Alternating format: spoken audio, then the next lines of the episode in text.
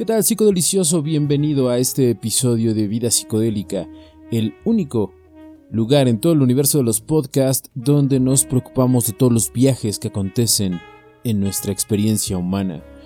El día de hoy vamos a hablar acerca de literatura. Ya tengo un rato cocinando este podcast y es momento de que salga. Ok, vamos a estar hablando de Charles Bukowski y vamos a empezar de lleno con un poco de información sobre él. ¿Quién es Charles Bukowski? Bueno, pues es un escritor norteamericano que nació el 16 de agosto de 1920. Curiosamente nació en Alemania. Y bueno, fue un escritor de relatos, novelista, poeta estadounidense. Fue un representante del realismo sucio y es considerado como un poeta maldito debido a su excesivo alcoholismo, pobreza y bohemia.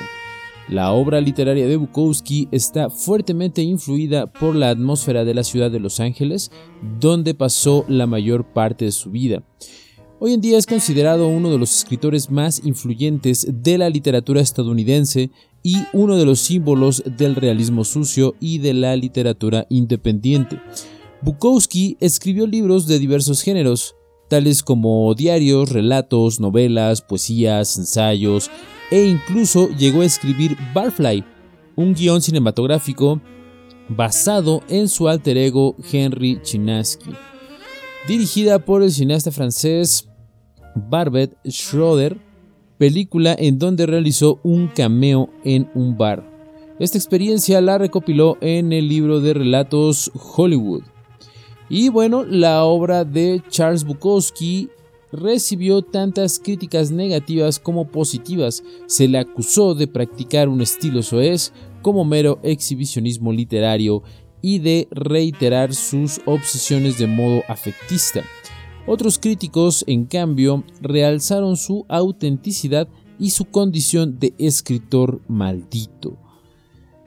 Es importante retomar la obra de Bukowski en estos días, creo yo, debido al, al discurso imperante, ya sea en redes sociales y prácticamente en la sociedad, donde el discurso de Bukowski, la voz y sus ideas son la contracultura del siglo XXI. En un mundo lleno de corrección política, en un mundo donde el baneo existe indiscriminadamente y donde pensar diferente se ha convertido en un pecado, y los mismos que se quejaban de la censura son ahora los censuradores, Bukowski es una bocanada de aire fresco al intelecto. No solamente por los temas que toca, sino por el ángulo que tiene al describir estos temas. Cabe recalcar que su estilo es 100% testosterona, es decir, que nos va a hablar de todos los temas que toca a través de estos lentes de la testosterona, lo cual provee a todos sus escritos de una visión 100% masculina acerca del sexo, acerca del alcohol, acerca de la vida donde no es parte del 80%, ni del 20%, ni del 1%. Son situaciones que son muy duras, muy crudas, y eso es justamente lo que hace Bukowski un escritor muy particular, que se va a acercar a estos temas y los va a retratar de una manera no artificial, de una manera muy genuina.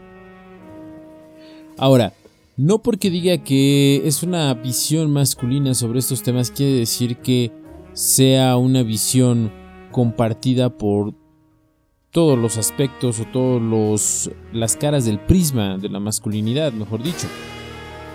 A lo que me refiero es que retrata solamente una cara de las tantas que tiene la masculinidad contemporánea. Vamos a ir calentando motores con este poema de Bukowski en voz de este actor español llamado Don Garfialo. Te dejo su link de su canal en YouTube, está muy bueno, donde no solamente narra obra de Bukowski, sino de otros escritores. Vamos a este poema titulado Sí, sí, sí.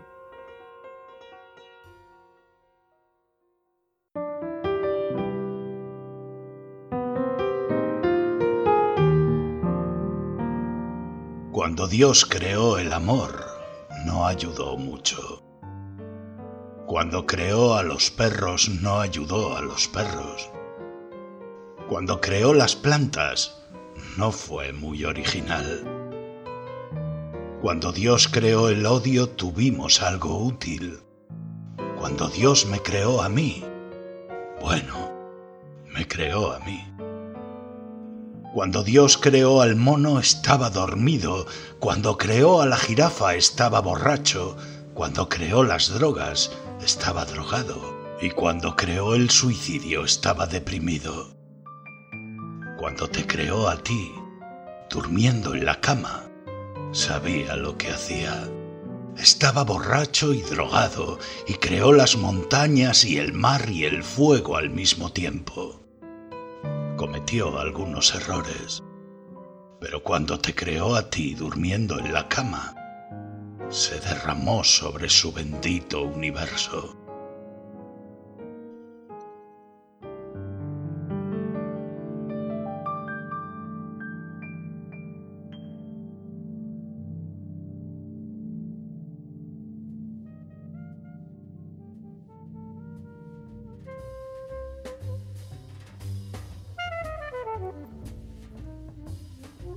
Creo yo que es el valor que puede aportar Bukowski a los lectores? Bueno, ciertamente en una cuestión técnica tiene muchos huecos y puede ser que no sea el escritor más brillante que ha escrito una novela, un poema o un guion cinematográfico. Sin embargo, creo que la manera en la que aborda los temas es donde está su magia. ¿A qué me refiero? A que dentro de todo este realismo sucio, Bukowski es capaz de mostrarnos que aún en lo que aparentemente pudiera ser grotesco o repulsivo, se encuentra una belleza, una belleza la cual nos transmite jugando con ideas y conceptos muy profundos y generando una experiencia estética en los lectores. Ese creo yo es el valor que Bukowski puede aportar como escritor y poder generarte esa experiencia estética y también el poder transportarte a esas escenas tan crudas que nos presenta. Una vez, a los 14 años, los creadores me dieron mi único atisbo de esperanza. A mi padre no le gustaban los libros y a mi madre no le gustaban los libros porque a mi padre no le gustaban los libros, sobre todo los que traía de la biblioteca, de H. Lawrence, Dostoyevsky, Turgenev, Gorky, A. Huxley, Sinclair Lewis, otros. Dormía en mi cuarto, pero a las ocho teníamos que acostarnos a quien madruga Dios le ayuda, decía mi padre. A dormir, gritaba. Entonces metía la lámpara de la mesilla debajo de las mantas y con el calor de la luz oculta seguía leyendo. Ibsen, Shakespeare, Chekhov, Jeffers, Zamber, Conrad Taiken, otros me transmitían esperanza y emoción en un lugar sin esperanza ni emoción. Me lo tomaba en serio. Pasaba calor debajo de las mantas. A veces la lámpara o las sábanas humeaban como si se quemaran. Entonces apagaba la lámpara y la sacaba fuera para enfriarla. Sin esos libros no sé muy bien en qué me habría convertido. Un loco, asesino de mi padre, un imbécil, un retrasado, un soso desesperanzado. Cuando mi padre gritaba a dormir, estoy seguro de que temía las palabras bien escritas y que con delicadeza y sensatez surgían de las mejores obras literarias. Y allí estaban a mi lado, debajo de las mantas, más femeninas que cualquier mujer, más masculinas que cualquier hombre. Lo tenía todo y lo hice mío.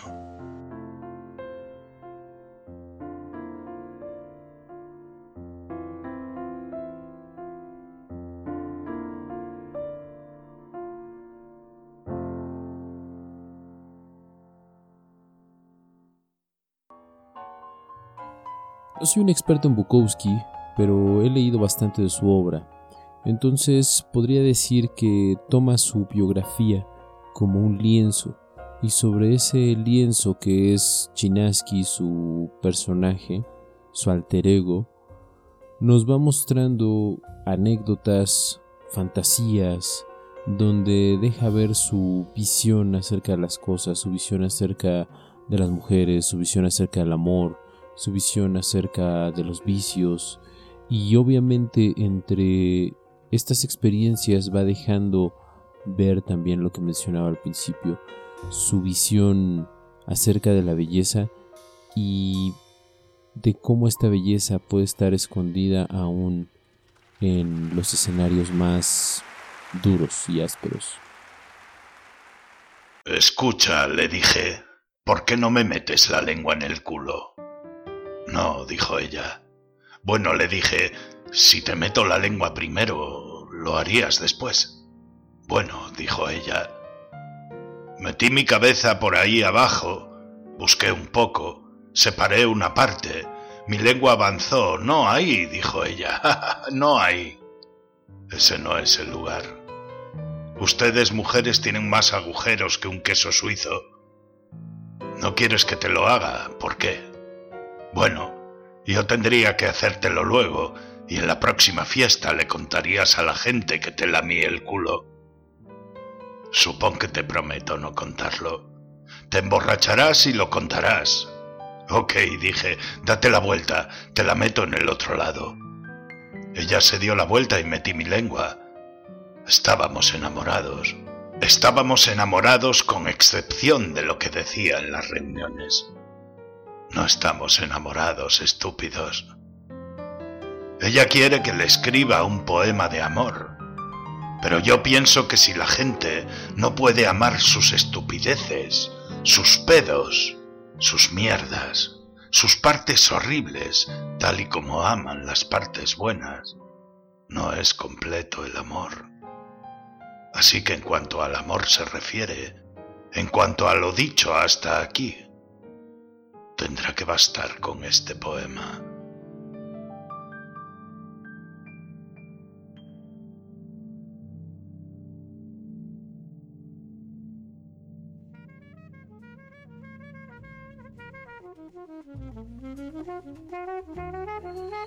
Bien, delicioso, espero que con este podcast te puedas acercar a la obra de Bukowski. Es bastante extensa. Te recomiendo la novela La senda de un perdedor.